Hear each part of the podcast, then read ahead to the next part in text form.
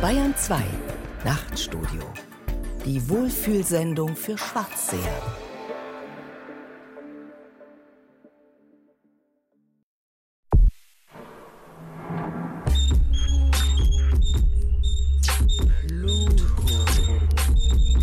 Pluto, das Magazin vom Rande des Denksystems.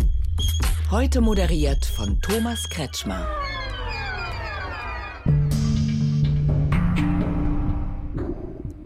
Herzlich willkommen zur zweiten Ausgabe von Pluto, dem Magazin vom Rande des Denksystems. Dürfen wir uns kurz vorstellen? Pluto ist ein Radiomagazin wie ein Lagerfeuer in der Referenzhölle.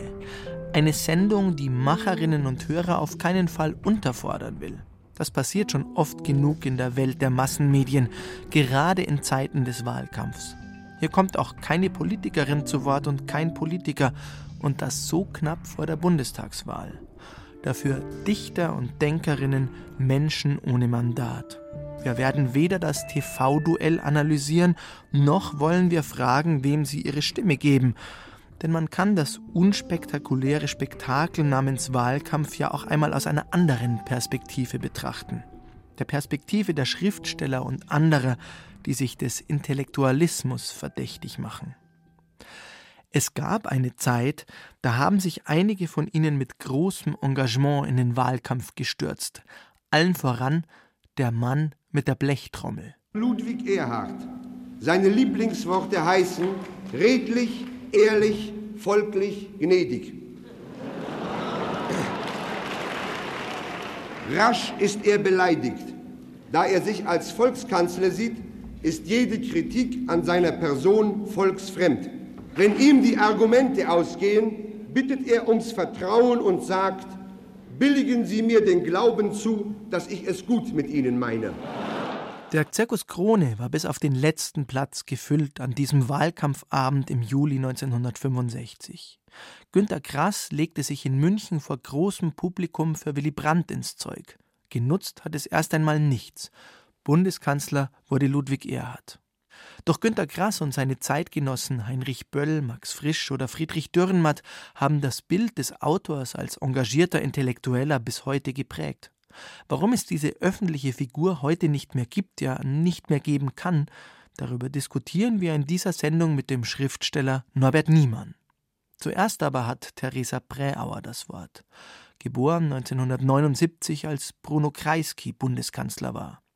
Theresa Präauer lebt und arbeitet in Wien als Schriftstellerin und bildende Künstlerin. An sie ging die Frage, wie ist das Verhältnis von Literatur und Politik heute? Ist es noch zeitgemäß, als Autorin auch Aktivistin zu sein? Und wo wäre aktuell die Manege dafür? In Österreich wird übrigens auch bald gewählt, am 15. Oktober. Dann treten Kurz und Kern gegeneinander an. Der Sozialdemokrat Christian Kern gegen den konservativen Sebastian Kurz. Aber das ist eine andere Geschichte.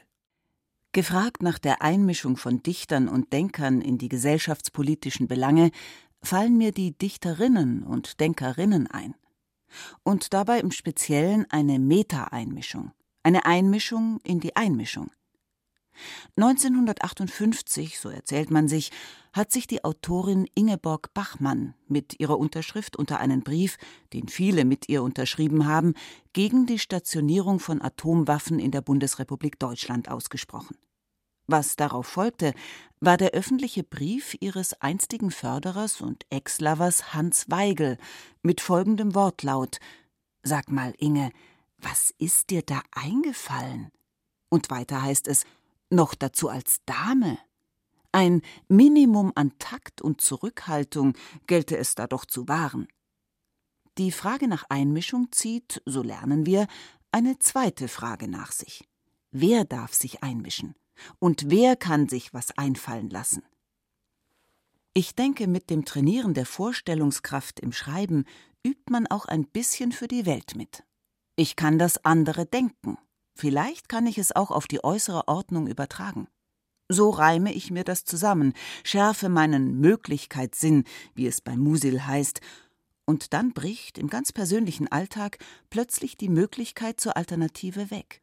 Doch lieben können, doch verzeihen können, doch ein Wort finden, das weniger schmerzt. Sag mal, Inge, dir ist dazu doch einiges eingefallen, nicht? Tapferkeit gegen den Freund, heißt es da einmal bei ihr, nämlich im Gedicht Alle Tage. Wenn Dichterinnen und Denkerinnen sich einmischen, vielleicht so? In der Nichtachtung jeglichen Befehls, wie es weiter in der nächsten Verszeile heißt? Den Mund aufmachen, es ist in der Literatur manchmal leichter als im Leben. Aber eine muss es ja geben, die Pamphlete schreiben kann, nicht wahr? Und dann wieder möchte ich die Literatur verteidigen und euch zurufen, die Literatur ist ja das Leben, die Texte sind Welt, sie müssen sich nicht andienen, sich nicht einspannen lassen. Und gleichzeitig gibt es so etwas, die Macht des Wortes, die Macht der Zeilen und Zeichen. Mit 140 Zeichen auf Twitter kann die Welt in Brand gesetzt werden. Komm ins offene, Freund.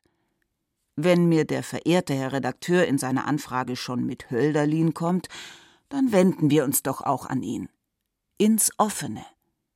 Es geht bei Hölderlin um einen Gang aufs Land, aber die Aufforderung und Einladung, ins Offene zu gehen, lässt sich auch weiterfassen. An diese Zeile denke ich nämlich oft, wenn alles eng wird, bis hin zu den Grenzen, den nationalstaatlichen. Ins offene, Freund, ins offene, Freundin. Vielleicht auch mal den Mund aufmachen, da und dort, die Goschen aufreißen. Oder schauen und staunen, was weiß ich. Gleich denke ich mir den Mund als offenes O, ein schwarzes Loch, das blöd guckt, bass erstaunt, fragend. Was steht ihr da und haltet Maulaffenpfeil? schrie und zeterte Rapunzel in beinahe fremder Diktion damals auf unserer Kinderkassette. Vielleicht nicht die Meinung hinausposaunen, sondern einfach fragend dastehen und sich die Sache Welt genau ansehen, Maulaffenpfeil haltend, das wäre eine Möglichkeit. Sätze können Icebreaker sein, es braucht dazu keine Axt. Kafka wird damit gern auf Postkarten zitiert. Ein Buch muss die Axt sein für das gefrorene Meer in uns. Ich ärgere mich über diesen Satz. Seine Bildsprache nervt mich. Denn ich bringe erstens ein gefrorenes Meer nicht in mich hinein und zweitens sehe ich die Axt nicht, die mit einem derart grotesken Eislaufplatz am Grunde meines Herzens zurande käme. Liest man das Zitat im Zusammenhang eines ganzen Textabschnitts, lässt sich hingegen schon mehr damit anfangen. Kafka sagt, ich glaube, man sollte überhaupt nur solche Bücher lesen, die einen beißen und stechen. Wenn das Buch, das wir lesen, uns nicht mit einem Faustschlag auf den Schädel weckt, wozu lesen wir dann das Buch? Damit es uns glücklich macht, wie du schreibst? Mein Gott, glücklich wären wir eben auch, wenn wir keine Bücher hätten. Und solche Bücher, die uns glücklich machen, könnten wir zur Not selber schreiben. Wir brauchen aber die Bücher, die auf uns wirken wie ein Unglück, das uns sehr schmerzt, wie der Tod eines, den wir lieber hatten als uns, wie wenn wir in Wälder vorstoßen würden, von allen Menschen weg, wie ein Selbstmord. Ein Buch muss die Axt sein für das gefrorene Meer in uns. Die Einmischung der Schriftsteller und Schriftstellerinnen sind eben auch ihre Bücher.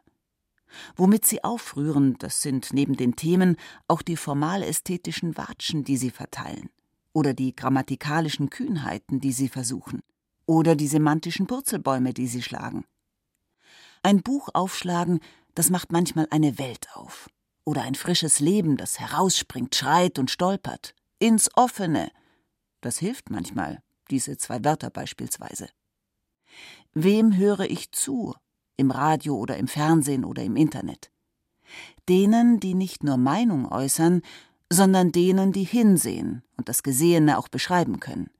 Analyse und Argument denjenigen, die vielleicht eine andere Meinung als meine vertreten, wie man so sagt. Denn ich mag mir selbst beim Denken auch ins Wort fallen, mein eigener Advocatus Diaboli sein, auch im Schreiben. Gelänge es doch im Leben immer so wie im Schreiben. Sag mal, ja, sag mal, was ist dir da eingefallen? Die Wiener Schriftstellerin Theresa Präauer über Einfälle und Einmischungen im Nachtstudio auf Bayern 2 gelesen hat Rahel Comtesse. Der, der jetzt hier zu Besuch ist, der meint es ernst mit der Literatur und der Kunst. Norbert Niemann hat einen Essay geschrieben mit dem Obertitel Erschütterungen und dem Untertitel Literatur und Globalisierung unter dem Diktat von Markt und Macht. Ein manchmal wütender, immer kenntnisreicher Text über den kaum spürbaren, aber dafür umso wirkmächtigeren Einfluss des Marktliberalismus auf die Literatur und den literarischen Betrieb. Herzlich willkommen, Norbert Niemann. Guten Abend. Und da wir zwei uns durch gemeinsame Sendungen schon lange kennen und per Du sind, wollen wir das auch heute in diesem Gespräch so halten. Wir haben gerade in dieser Sendung gehört Günter Grass als Wahlkampfredner im vollen Zirkus Krone in München im Jahr 1965. Wünschst du dich in solche alten Zeiten manchmal zurück, in Zeiten mit viel mehr Relevanz für Autorinnen und Autoren? Ja, natürlich. Also ich denke, das wäre eigentlich angemessen auch in der Demokratie, dass die Intellektuellen, die kritische Intelligenz entsprechend an den öffentlichen und den politischen Diskursen beteiligt ist. Das Engagement von Menschen wie Günter Grass oder Heinrich Böll ist heute nicht mehr vorstellbar. Welchen Anteil haben darin denn die Autorinnen und Autoren selbst, dass das so nicht mehr funktioniert? Da spielen sehr, sehr viele Dinge zusammen, glaube ich. Es gab ja auch durchaus problematische Seite von dem politischen Engagement von Schriftstellern, die man dann auch in meiner Generation, also ich bin 61 geboren, also ich gehörte zu den Punks und New Wave Leuten. Für uns war dieses typische Engagement, wo man irgendwie auf die, ja, praktisch ständig durch die Tagesschau läuft, ja. Und auf irgendwelchen Demonstrationen rumsitzt und so weiter und wo auch schon klar war, welche Position man einnimmt. Das war ja eher nicht unser Ding. Ja, also da gab es ja auch dann Rainer Götz und Dietrich Dierichsen, die dann den sogenannten Antisozialdemokratismus vertreten haben, gesagt haben, diese absolute Toleranz, diese alles tolerierende SPD-Toleranz erstickt im Prinzip dann auch den Diskurs. Das war eher so eine Position, aber heute kann da davon gar keine Rede mehr sein. Also dass, dass wir... Also es ist beides weg. Es ist sowohl das Engagement weg, als auch die begründete Ablehnung, das zu tun und trotzdem irgendwie eine Opposition zu sein. Genau. Es geht doch darum, dass es immer einen Bezug, in meinen Augen gibt es immer einen Bezug des künstlerischen Tuns zum gesellschaftlichen Gegenwart. Das heißt, es gibt immer auch einen politischen Bezug. Und natürlich ist es von daher immer auch eine politische Position, die du als Intellektueller einnimmst. Und diese intellektuelle Position kannst du natürlich auch nach außen vertreten. Und es wäre ja auch gut, wenn das passieren würde, ja, mehr. Wie viel Anteil hat diese in den 80er Jahren entstandene dissidente Haltung, zu sagen, ich engagiere mich lieber überhaupt nicht und es ist aber eine Haltung. Wie viel Anteil hat die daran, dass das heute nicht mehr funktioniert, die ja irgendwie jetzt so auch mhm. keine Kraft mehr hat?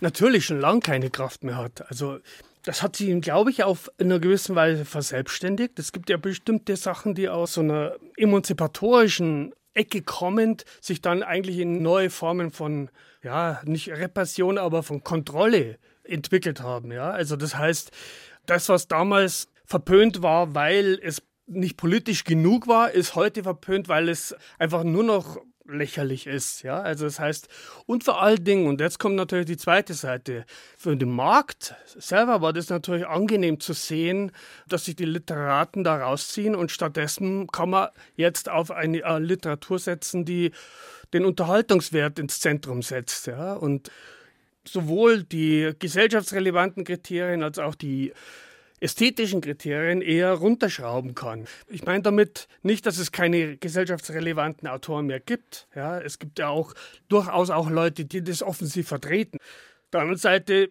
ist es aber auch so, dass dieses öffentliche Auftreten und die ästhetische Präsenz als Autoren auseinanderfallen.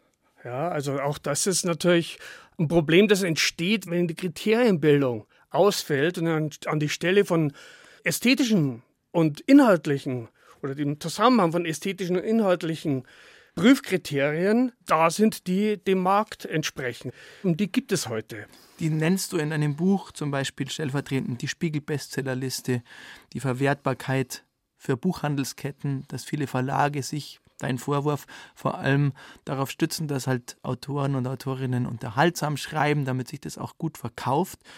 Die Schuld gibst du in deinem Essay Erschütterungen dem Marktdenken, das Einzug gefunden hat, auch im Literaturbetrieb. Woran ist das genau festzumachen? Ich meine, im Buch äh, mache ich ja ne, das ganze Feld auf. Es ist ein komplexes Zusammenspiel von verschiedenen Dingen. Aber der entscheidende Punkt ist natürlich das, was ich die Marktlogik nenne. Ja, also das ist ja etwas, was bekanntlich in den letzten 20 Jahren in sämtliche Teilbereiche der Gesellschaft Einzug gehalten hat, natürlich auch in die Kultur. Und natürlich auch da seinen Schaden anrichtet, so wie in Krankenhäusern, wenn es nur noch um, um, um Effizienz geht, um ökonomische Effizienz oder in Schulen, Bildungseinrichtungen. So ist es auch natürlich im Kulturbereich, dass wenn es nur noch um Effizienz geht, bestimmte Dinge hinten runterfallen. Und das Entscheidende ist, wenn in der Marktlogik ist, dass sie eben immer sagt, the trend is your friend. Das ist sozusagen der Punkt, ja. Das heißt, wenn die mal in Gang gekommen ist, dann lässt sie sich auch nicht mehr ausschalten. Dann geht es immer weiter, ja. Das funktioniert dann, das ist ein aus sich selber laufendes Rad, das dann auch immer mehr sozusagen niederwalzt. Um konkret zu bleiben bei den Verlagen und dem Literaturbetrieb, meine Beobachtung wäre, dass die großen Verlage immer noch damit werben, dass sie den einen oder anderen Bestseller in ihrem Programm veröffentlichen, um damit ihre Klassiker und ihre vielleicht nicht so leicht konsumierbaren Autorinnen und Autoren zu finanzieren. Das stimmt nicht. Also das würde ich sagen, das ist einfach schlichtweg nicht mehr Tatsache. Ja? Also die ganzen Verlage, das gilt vielleicht nur für Surkamp, das ist aber dann wirklich schon alles, ja, also wo das noch ist. Ansonsten ist es ganz klar, dass die Tendenz überall dahin geht, dass man gut verkäufliche Ware macht und, und den Rest abspeckt. Das sind ja auch Wasserköpfe geworden, ja. Also es ist ja eher so, dass man heute Bücher so produziert, dass man man druckt einfach erstmal. Entsprechend schlecht sind die auch lektoriert, die Sachen. Man, man schmeißt unendlich viel auf den Markt, so dass sich kein Mensch mehr auskennt. Also von wegen vorselektieren. Also Lektoren sitzen da und schauen, was da an guter Literatur erstmal da ist. Oder nee, man druckt und dann setzt sie irgendwas durch und den nimmt man dann raus. Der Rest ist sozusagen schon Makulatur in dem Augenblick. Und wenn man sich heute eine Buchhandlung anguckt, ja, also eine Kette, fragt man sich, ob das überhaupt noch eine Buchhandlung ist. Also, wenn man da durchläuft, wenn man noch eine Buchhandlung ja, von vor 20 Jahren im Kopf hat. Ja. Also, über 50 Prozent läuft das Geschäft über Non-Books und die Bücher, die da stehen und die man heute, wenn man im Zug sitzt, wenn man im Strandbad liegt ja, und guckt, ah, die Leute lesen. Ich freue mich ungefähr einmal im halben Jahr, wenn ich jemanden sehe, der wirklich ein gutes Buch liest. Und ach, da liest jemand Literatur. Das Rest ist Trash. Aber jetzt könnte man meinen, es gibt immer noch die Buchpreisbindung, es gibt Literaturstiftungen und Stipendien, es gibt diverse Unterstützungsfonds wie die VG Wort. Eigentlich ist doch dieser Literaturbetrieb einigermaßen geschützt und eben nicht den Marktkräften ausgeliefert, sollte man meinen. Warum zieht diese Marktlogik dann trotzdem so da ein? Naja, ich meine, wir werden sehen, wie lange es diesen Schutzraum noch gibt. Ja, also ich glaube, das Bewusstsein, das wächst ja auch nichts nach. Ja, also es ist ja auch nicht so, dass, dass dieses Bewusstsein, das ist ja Geschichte. Wenn man heute zum Beispiel, auch das erwähne ich in dem Buch, wenn man heute die Leselisten von Schülern anguckt in, in, in den Gymnasien, die sind doch genauso wie zu meiner Zeit. Und damals waren es aber die aktuellen Autoren. Wir haben damals Grass gelesen und Böll und so weiter. Die haben aber alle gelebt, die waren sozusagen unmittelbar da. Das passiert immer noch. Das heißt, es ist eigentlich eine Lücke von 40 Jahren. Ja? Das wäre so, schreibe ich auch, als hätten wir damals nur Bücher gelesen, die vor 1927 erschienen sind. Ja?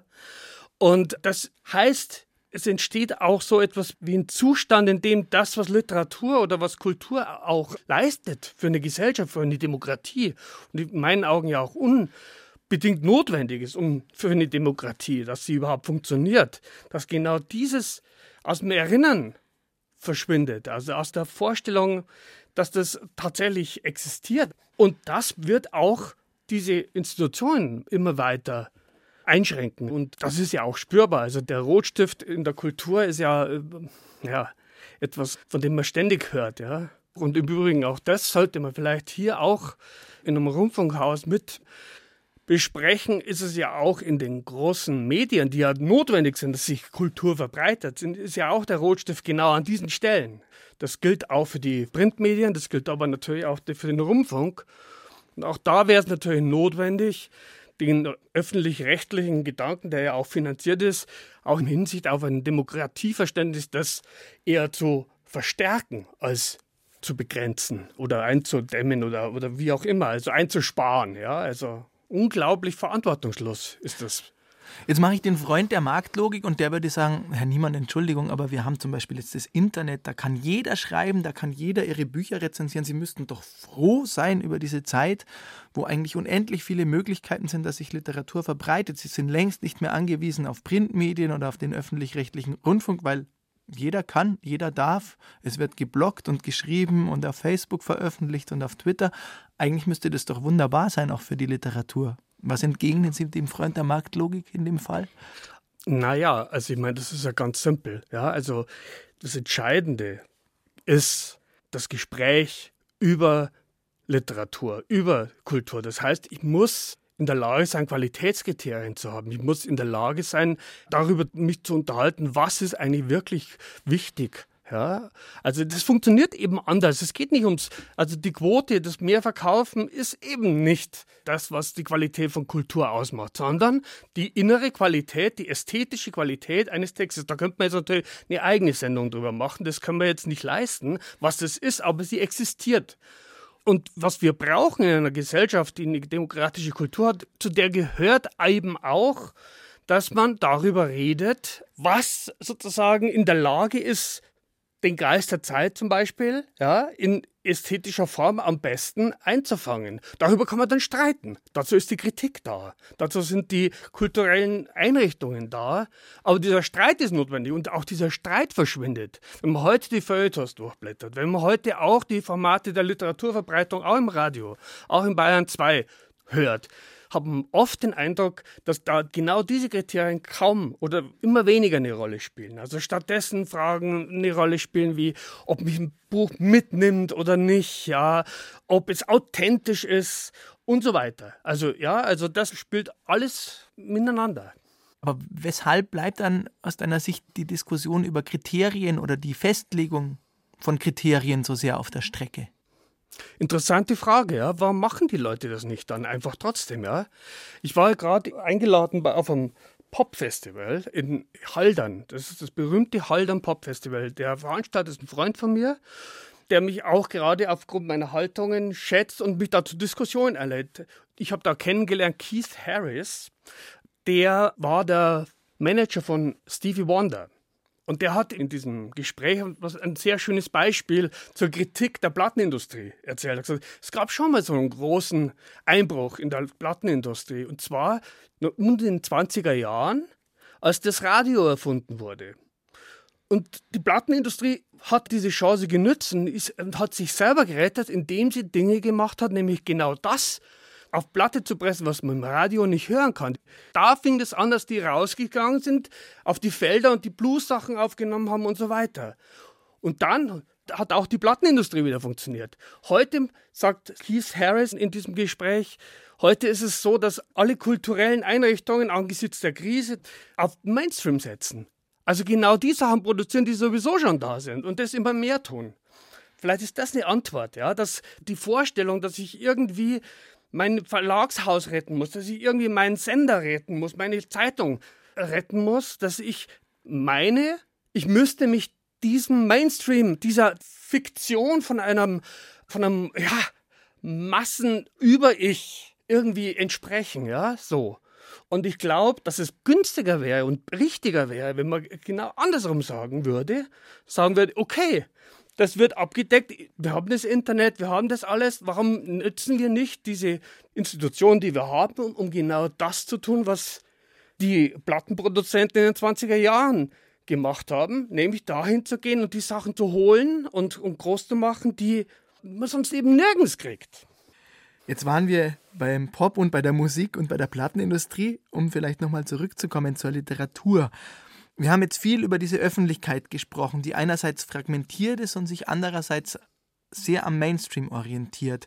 Wo siehst du da heute noch den Platz für den Autor? Wo hat er seinen Ort in dieser Welt, in dieser fragmentierten Öffentlichkeit?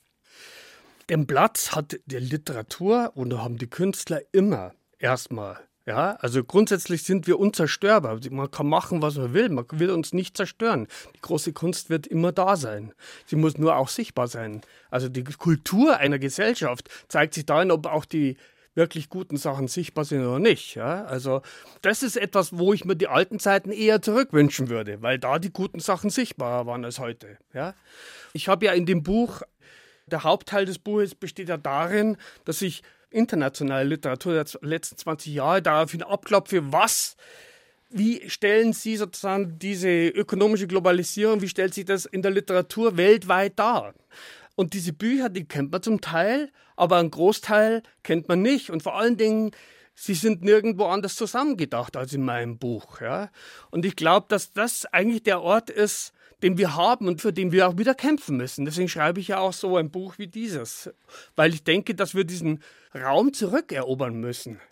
Vielen Dank, Norbert Niemann. Der Essay Erschütterungen, Literatur und Globalisierung unter dem Diktat von Markt und Macht ist im Alfred Kröner Verlag erschienen und kostet 14,90 Euro.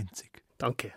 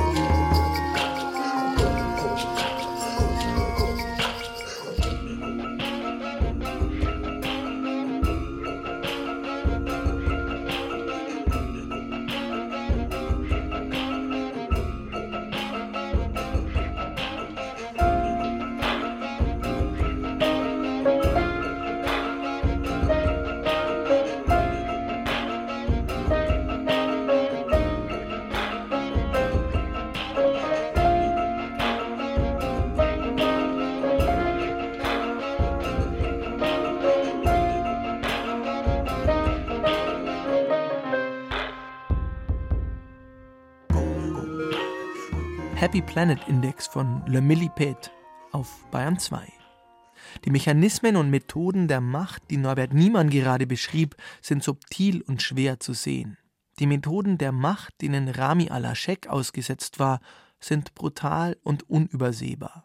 Rami al-Aschek kam 1989 in den Vereinigten Arabischen Emiraten zur Welt. Er ist aufgewachsen in einem Flüchtlingslager in Syrien.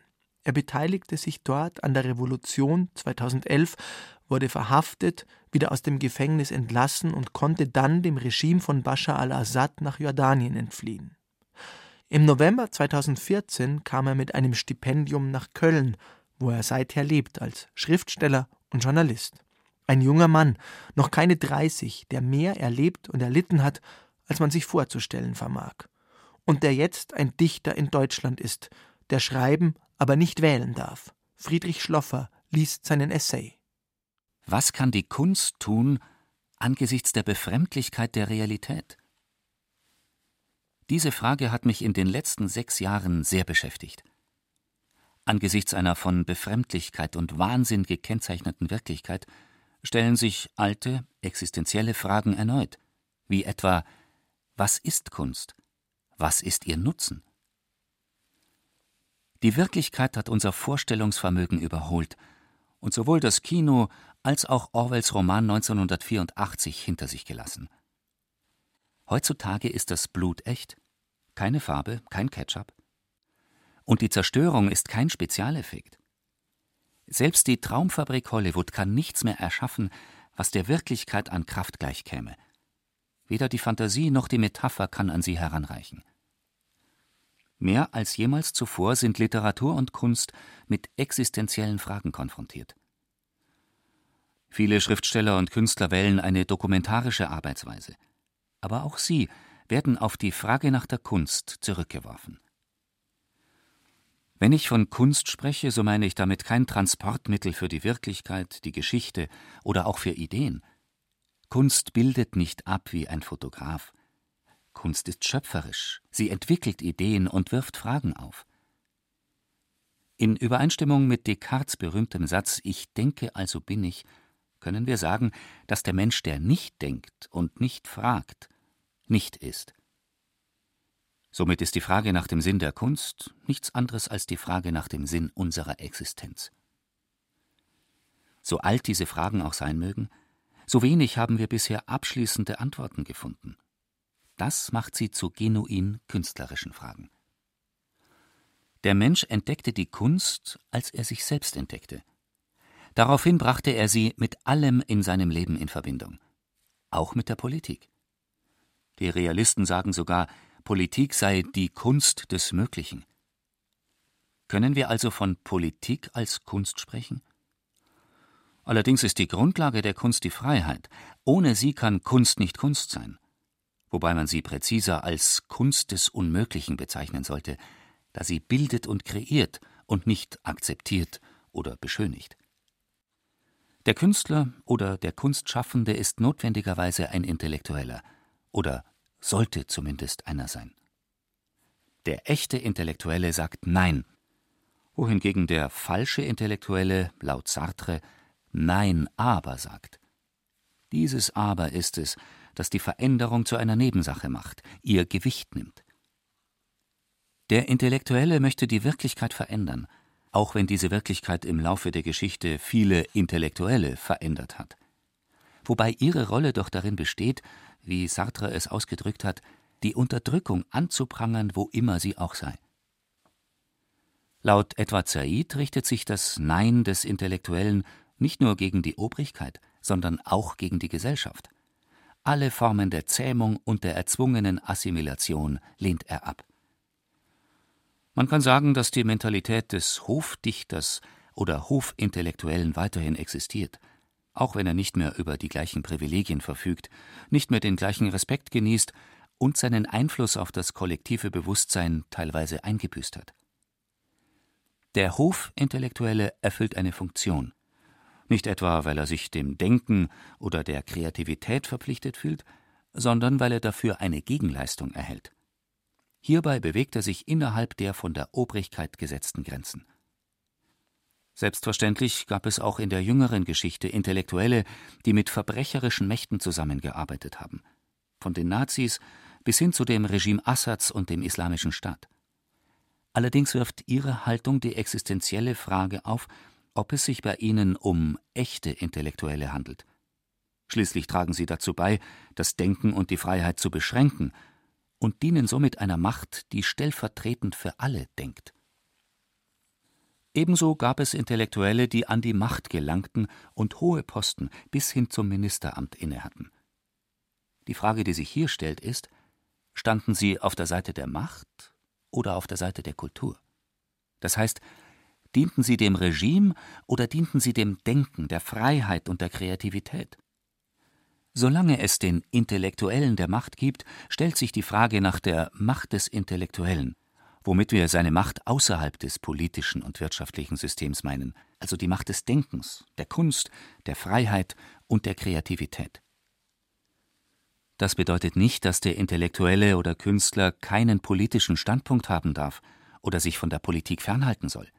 Im Gegenteil, es ist die Pflicht des Intellektuellen, Position zu beziehen zu dem, was um ihn geschieht, und sich nicht zu isolieren. Denn Politik ist kein Luxus. Und mit den Worten von Mahmoud Darwish, wer die Politik hinter sich lässt, lässt die Geschichte hinter sich. Allerdings ist der politische Kommentar eines Dichters oder eines Künstlers nicht notwendigerweise ein kreatives oder künstlerisches Werk, da die Kreativität nicht Ausgangspunkt, sondern Mittel zum Zweck ist. Er handelt hier als Intellektueller und nicht als Dichter. Das bedeutet, dass die Dichtung oder die Kreativität nicht als solche Teil des politischen Prozesses sind. Denn die Beteiligung ihres Verfassers bzw. des Kreativen geht von einem gesellschaftlich-moralischen Standpunkt aus und nicht von einem künstlerisch-ästhetischen.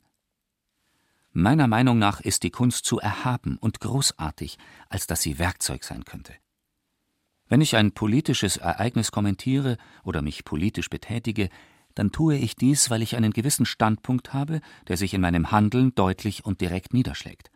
Etwa, wenn ich an einer Demonstration teilnehme, auf Veränderung hinarbeite, Wahlen kommentiere, einen wissenschaftlichen Artikel verfasse oder einen Zeitungskommentar schreibe. Aber ich möchte kein Gedicht über eine Wahl schreiben, denn Dichtung sollte, meiner Meinung nach, nicht anlassgebunden oder plakativ sein, denn sonst kommen Zweifel an ihrem literarischen Wert auf.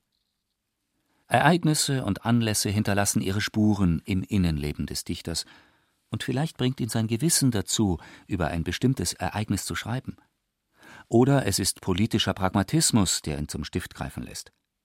Sollte er sich für eine künstlerische oder dichterische Ausdrucksform entscheiden, so erzeugt er eine sprachliche Konkurrenzsituation, in welcher die Sprache mit der Wirklichkeit wetteifert, und er legt sich selbst einen Zwang zu äußerer Pracht und Schönheit auf.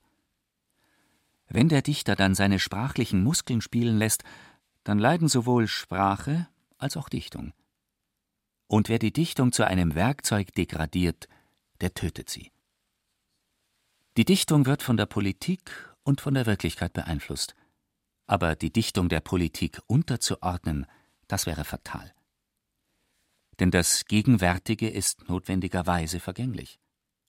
Dichtung hingegen ist beständig und darf nicht mit dem Verrinnen des Gegenwärtigen vergehen. Rami al-Ashek über das Verhältnis von Literatur und Politik, aus dem Arabischen übersetzt von Mirko Vogel und Serra Aldin.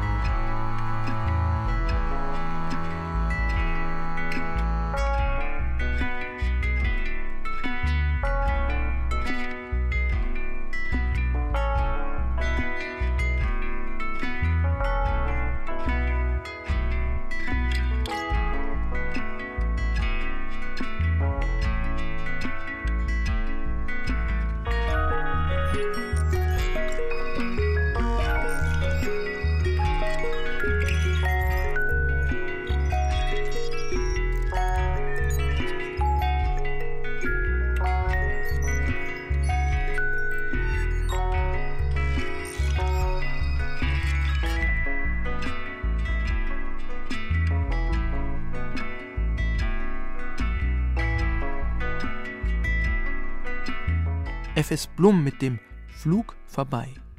Von der Befremdlichkeit der Realität hat Rami Alaschek gerade gesprochen. Die zeigte sich in diesem Sommer auch auf dem Mittelmeer. Dort wollten selbsternannte Aktivisten der völkischen identitären Bewegung mit einem gecharterten Boot Flüchtlinge an der Überfahrt nach Europa hindern. Das hat nicht ganz geklappt. Martin Sellner und seine identitären Kompagnons sind mit ihrer Mission nicht weit gekommen. Die Crew wurde zeitweise festgesetzt, das Schiff ging kaputt. Schiffbruch ist gar kein Ausdruck. Einen echten Identitären ficht das nicht an, und so postet, twittert und verlautbart Martin Sellner munter weiter. Aber muss das sein? Der österreichische Dramatiker Thomas Arzt findet Nein. Heute Morgen traf ich Sellner. Und es war ein anderer Sellner. Ich kannte Sellner als einen, der alles ablehnte, was man als Integration bezeichnen mochte. Der Migration als das Grundübel der Gegenwart proklamierte und übelste ethnozentristische Konzepte beschwor. Der diesen Zentrismus mit krudem Nationalkonservatismus vermengte und mit einschlägigem Rassismus in die Echokammern seiner Klientel hinausposaunte, mit narzisstischem Hang freilich, denn er gefiel sich darin. Vor allem aber kannte ich Sellner nicht persönlich, sondern lediglich aus seinen Wortmeldungen, Videobotschaften und Texten heraus, in denen er jeglichen Versuch eines solidarischen Zusammenlebens von vermeintlich Gegensätzlichem für gescheitert erklärte in denen er außerdem den Gegensatz als gesetzt annahm und als Begründung heranzog für seine alles trennende, ja spaltende Ideologie. Dieser Sellner aber, den ich heute Morgen traf, hatte seine nationalpatriotischen und reaktionär-idiotischen Ideen vollkommen abgelegt und sprach unerwartet Utopisches. Und mehr noch. Sellner stand an der Lichtenfelsgasse, Ecke Rathausstraße in Wien und verkündete in einer Mischung aus Gospelgesang und sogenannter Weltmusik den globalen Frieden. Er trug ein weißes Hemd, weiße Leinenhose, war barfuß und trommelte auf Bongos. Sein Gesicht hatte er in Regenbogenfarben hineingetaucht und er glitzerte auch ein wenig. Erst traute ich meinen Augen nicht. Ich wollte mit Sellner reden, doch er sang unbeirrt von Meeren, die zu überqueren wären, und Brücken, die entstünden, und er überreichte mir in ekstatischer Heiterkeit seine neue ideologische Ausrichtung in Form eines Flugblatts. Ich, Sellner, gestehe. Ich hatte es nicht für möglich gehalten. Aber es ist alles anders als gedacht. Noch vor drei Wochen war ich überzeugt. Ich brach auf. Ins Mittelmeer. Mit einem Schiff. Samt meiner Mannschaft. Die Mission Defend Europe. Wir stachen in See, um das zu tun, was andere nicht übers Herz brachten. Die gerechtfertigte Rückführung, nämlich der Afrikanermenschen, back to the roots, soll heißen, zurück auf deren Afrikanerkontinent, der doch ein anderer war, schon von der Natur her, wie der Europäerkontinent und es hat sich gut angefühlt. Auch als die Häfen der eigenen europäischen Küsten uns nicht mehr an Land ließen, aus einem billigen Boykott heuchlerischer Inszenierung heraus. Auch als unser Kapitän verloren ging, da man ihn verhaftete, ebenfalls eine verlogene Inszenierung unserer Gegner. Und auch noch als der Motor unseres Schiffs ausfiel. Ich war überzeugt, wir taten das Richtige. Doch dann kam der Feind. Dieses zu uns geschickte NGO-Schiff, so dachte ich es in jenem Moment der bitteren Niederlage. Diese Gutmenschen-Europäer auf den Gutmenschenschiffen, die jeden herausgefischten auf die falsche Seite des Meeres brachten und damit selbst zu geschickten Schleppern wurden, so dachte ich es in jenem Moment, die können mich kreuzweise. Sie maßten sich an, mir, Sellner, aus der Patsche zu helfen, beugten sich großkotzig herab, um mich und mein antriebsloses Schiff, so sagten sie es in jenem Moment, abzuschleppen. Was sie mit einer Verpflichtung zur Hilfe zu rechtfertigen versuchten, denn in Seenot geratene nannten sie uns. Nicht wir, die Identitären, sind in Not, Europa ist's! So rief ich noch aus vor versammelter Mannschaft an Deck. Kein verficktes NGO-Schiff schleppt uns ab! Aber sie wurden schwach. Männer. Pah. Memmen. Okay, sie hatten Durst. Aber ich doch auch. Und ich war immer noch, dem Durst trotzend, überzeugt. Während alle anderen also überliefen zum Feind, während mein Schiff jämmerlich am Haken der Willkommenheitsunkultur hing, fixierte ich das Meer. Jenes Meer, das zur Freifahrt illegaler Völkerwanderung freigegeben worden war. Ich und das Meer, und mehr brauchte ich nicht. Wozu war ich denn aufgebrochen? Um ein Zeichen zu setzen. Und da sprang ich. Ich, Sellner. Aufrecht, unbeugsam und identitär. Hinein ins Meer. Stunden, vielleicht Tage später, auf einem improvisierten Floß aus Kanistern und Planen, stand ich dann nur mit mir selbst. Meine Hände zerschnitten von den scharfen Kanten des Plastikmülls, der mich trug. Meine Mundhöhle ausgetrocknet. Meine Haut verbrannt von der Sonne. Wäre ich so auf Menschen gestoßen, sie hätten kaum noch einen Europäer vor sich gehabt. Ich wusste, ich brauchte Wasser, denn die Zeit war gegen mich. Doch noch stand ich aufrecht, unbeugsam und identitär. Ich, Sellner. Der letzte Aufrechte in der gleißenden Hitze eines verlogenen Jahrzehnts vor den Küsten Europas. Küsten Europas, wiederholte ich. Und ich weiß noch, wie diese Wortgruppe schwer auf meiner Zunge lag. Doch die Küsten waren nicht mehr da. Ich trieb haltlos, und die Angst kroch heran. Erst lachte ich noch auf, gleich einem Irren auf hoher See. Ich sagte mir, es ging um eine höhere Moral. Ich, Sellner, als Mauer, an der die Wellen der Migration abprallen würden. Der große Austausch hat ausgeschissen, so rief ich, martialisch und in der Pose des geliebten Führers. Da stieß mein Floß auf einen Toten. Ich verlor die Balance, kippte nach vorn, schluckte Salzwasser. Ich hiefte mich hoch, rieb die Augen, sah die Tatsachen. Ein lebloser Mann trieb neben mir schwarze Haut, aufgedunsen, aber noch als Mensch erkennbar. Er steckte in seiner Schwimmweste. Nie zuvor war ich einem Afrikaner so nahe gekommen, Haut an Haut.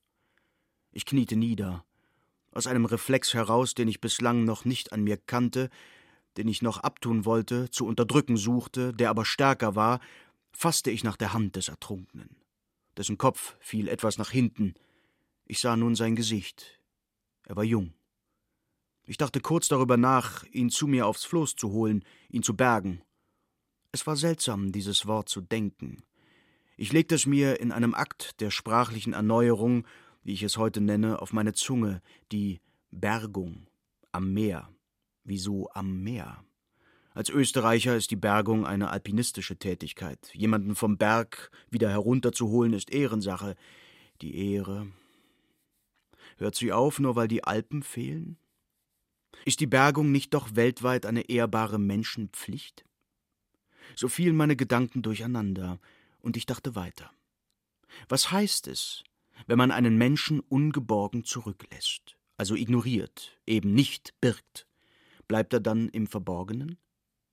Geht es letztlich also hier in dieser Migrationsfrage um die Sichtbarmachung? Und so dachte ich, Sellner, nicht mehr aufrecht, nicht mehr identitär, sondern an mein Floß geklammert, und ich dachte es, ohne es eigentlich denken zu wollen. Dann brach die Nacht herein. Ich lag verkrümmt auf meinem Überbleibsel von Existenzgrundlage. Die Zeit verlor ihre Bedeutung. Und ich stellte mir die wichtigste Frage meines Daseins. Was war meine Identität? Ich suchte nach meinem Reisepass, der war aber lang schon im Wasser aufgelöst. Stattdessen langten meine Finger in ihrem Zittern an das Messer heran, das ich immer bei mir trug. Ich klappte die Klinge auf und ritzte mir die eigene Haut, um zu sehen, ob mein Blut wenigstens noch mein Blut war, und ich verglich mich von innen heraus mit dem Toten, der noch immer neben mir hertrieb. Ich sehnte mich nach Unterschied, doch hatte uns die Natur gleichgemacht. Da stießen mir plötzlich in meiner flirrenden Imagination, ohne Wasser und kurz vor meinem Ende, die Gründe des Meeres nach oben. Sie hoben sich an, sie bildeten die erhabenste Gebirgskette, die ich jemals gesehen hatte, und auf ihnen lagen die Leichen eines jahrtausendealten Ausbeutungszusammenhangs. Und unausweichlich zeigte sich mir auch die geografische Einheit meiner Küsten Europas mit jenen Afrikas. Das Meer sollte uns keine Trennung sein. Es ist die Brücke, und ich übergab mich letztlich in dieser abschließenden Erkenntnis. Ein Lichtkegel erfasste mich hernach. Irgendwann. Die Nacht wurde laut. Ein Hubschrauber kreiste über mir, der Afrikaner war derweil versunken. Das waren Sellners Worte, die er auf seinem Flugblatt seither wohl unentwegt und rastlos an Passanten verteilte. Ich schüttelte unwillkürlich den Kopf, war verblüfft, auch etwas irritiert ob der Plötzlichkeit seines Gesinnungswandels, auch wusste ich nicht, ob ich ihm und seinen Worten trauen sollte, doch ich konnte nicht anders, als auf der Stelle zu ihm, Sellner, zurückzulaufen, um zu überprüfen, wie viel Tatsächlichkeit in seiner doch sehr seltsamen und unglaubwürdigen Schilderung steckte und was er nun als ein Prediger des Utopischen denn wolle. Doch Sellner war in der Zwischenzeit dabei, in der Lichtenfelsgasse Ecke Rathausstraße einen ganzen Vortrag zu halten, in überraschender Wortgewandtheit samt Querverweisen und Exkursen. Er gliederte seine Ansprache in mir durchaus einleuchtende Abschnitte, in denen er von seinem alten biologistischen Konzept der Ethnien scheinbar abging und einen phänomenologischen Ansatz versuchte, der erst die Wahrnehmung des afrikanischen Kontinents durch die europäischen Augen problematisierte, dann einen groben Aufriss der europäischen Kolonialgeschichte lieferte was Sellner zur Frage gerechtfertigten oder ungerechtfertigten Wohlstands brachte und einige exemplarische Versuche sogenannter Entwicklungshilfe für die dritte oder die eine Welt erläutern ließ, bis er, und darauf wollte er letztlich hinaus, seine Idee einer radikalen Umverteilung darlegte, nicht nur von Kapital, sondern von Wissen, von Infrastruktur, von ökonomischen und ökologischen Grundbedingungen. In den letzten Teilen seiner Ausführungen, die wohl zwei, drei Stunden dauerten und nun bereits eine ganze Menge an interessierten Zuhörern angelockt hatten, zerlegte Sellner endlich die aktuelle Migrationspolitik Europas und auch Österreichs.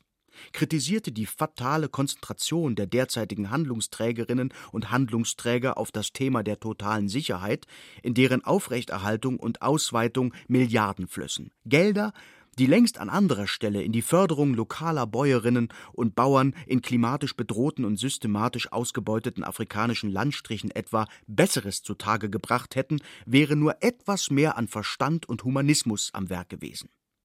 Anstatt permanent über Bedrohungsszenarien zu reden, schlüge er vor, die Gerechtigkeitsfrage zu stellen.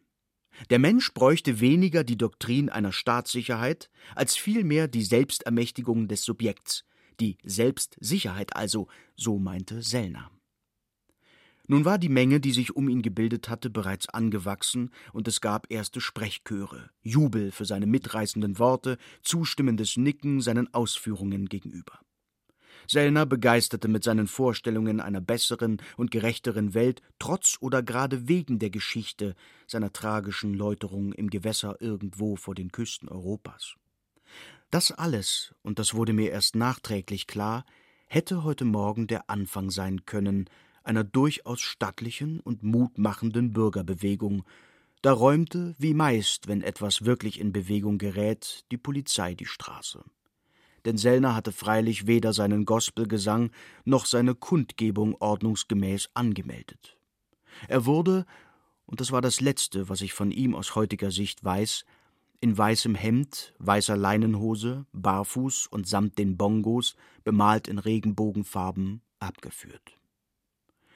Erst gab es noch Proteste ob der Intervention der Staatsgewalt. Die waren nachmittags aber schon wieder vergessen. Nur ich stand noch immer mit Sellners Flugblatt in Händen und kopfschüttelnd ob der seltsamen Vorkommnisse an diesem Morgen in der Lichtenfelsgasse Ecke Rathausstraße und sah erst jetzt das Schild am Eingangsportal, vor dem sich Sellner für seine Rede aufgebaut hatte. Es war die Bundesparteizentrale der österreichischen Volkspartei. Ich blickte stumm hoch, da schloss sich oben ein Fenster. Durch die Scheibe erkannte ich noch deutlich die Silhouette des Spitzenkandidaten der österreichischen Volkspartei, der dem derzeitigen Wahlkampf einen unnachahmlichen Stempel amikal vorgetragener Fremdenfeindlichkeit aufdrückte. Die rechte Ideologie versprach, so dachte ich es zuletzt, ehe ich weiterging, der bürgerlichen Mitte einen fast schon greifbaren Wahlerfolg. Es war also lang schon in aller Munde, das Identitäre, mit oder ohne Sellner. Ich und Sellner von Thomas Arzt, gelesen von Schenja Lacher. Und damit geht die zweite Ausgabe von Pluto, dem Magazin vom Rande des Denksystems, zu Ende. Am Mikrofon verabschiedet sich Thomas Kretschmer mit Your Language von White Hassel.